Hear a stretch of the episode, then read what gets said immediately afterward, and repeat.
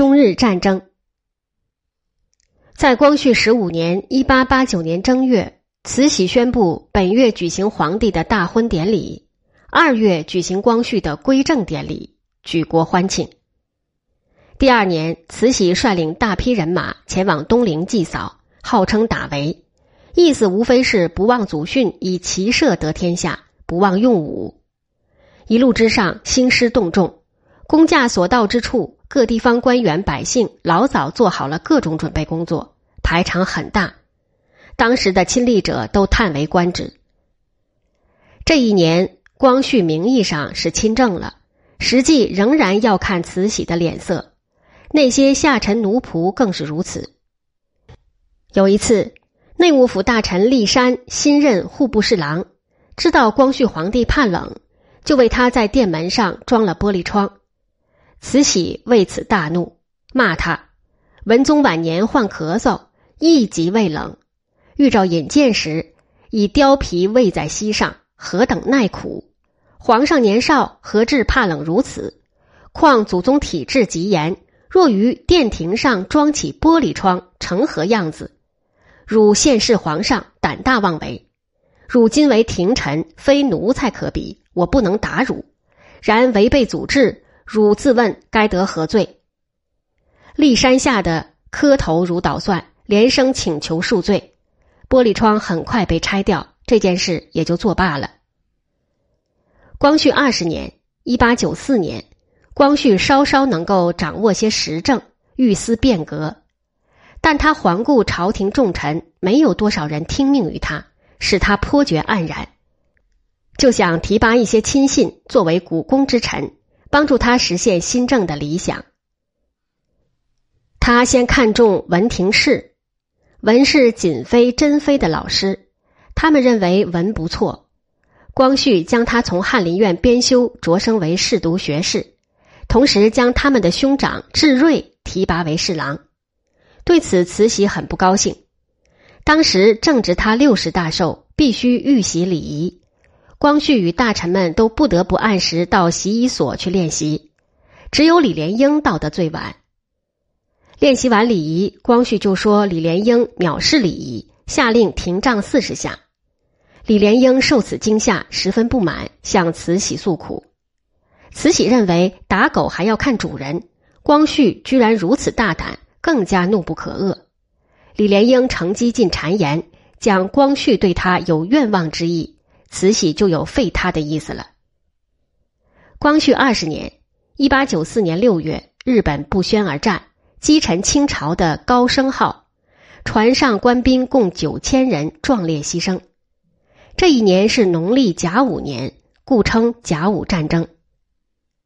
当年七月，日本入侵朝鲜，清廷下诏宣战，派遣道员袁世凯前往平壤御敌。李鸿章负责扩充海军、训练将士。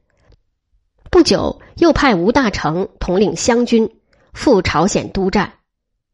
八月份，慈禧认为李鸿章筹办海军太久，并无功劳可言，缴回了以前赏他的三眼孔雀翎和黄马褂。但是，与日本的战事越来越糟。清朝的奉天援军统领高州镇总兵左宝贵。与日军在平壤一战大败，左也战死了。平壤军事统领叶志超临阵退缩，被撤了职。随后，丁汝昌率军与日军海上大战，致远舰管带邓世昌壮烈殉国。此战清军以失败告终，日军乘胜渡过鸭绿江，占领了九连城。清廷急忙调兵增援前线。十月份，日军步步进逼，攻下了荆州。副都统连顺早已弃城逃走。而在北京，慈禧正在宫中的文华殿接受各国驻华使节的朝贺，祝他万寿无疆。几天后，日军又攻下了秀岩州，当地守将风声阿、聂桂林都弃城而逃。日军还袭击了清军重要的旅顺船坞。形势顿时紧张起来。清廷下令严守山东沿海的威海，由吴大成负责山海关的防务，等候其他各支清军的会合，准备救援朝鲜。光绪下诏指示临事而惧，古有明训，切勿掉以轻心，致他日言行不相顾。希望他们能守住领土，绝不可以临战退缩。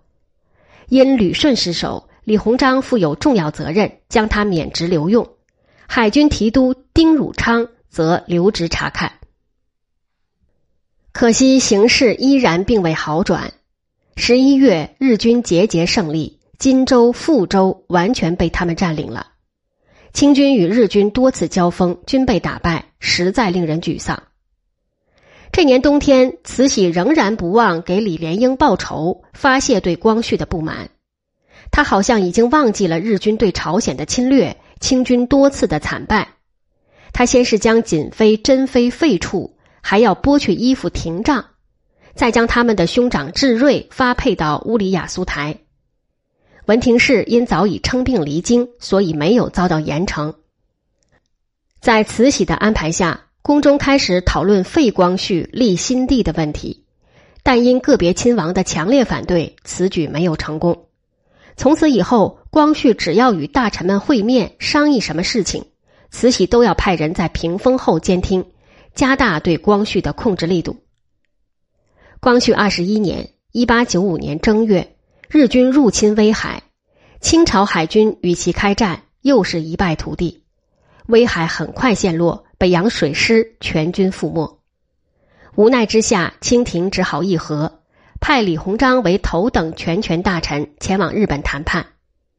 日方全权代表是伊藤博文、陆奥宗光。双方在马关会议订成合约，承认朝鲜为独立自主国，也就是不再藩属于清朝。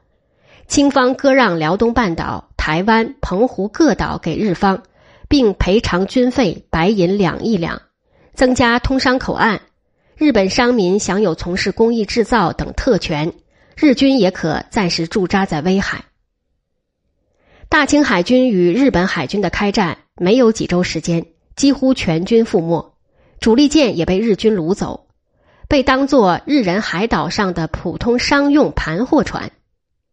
加上马关条约的签订，对中国人而言都是极大的耻辱。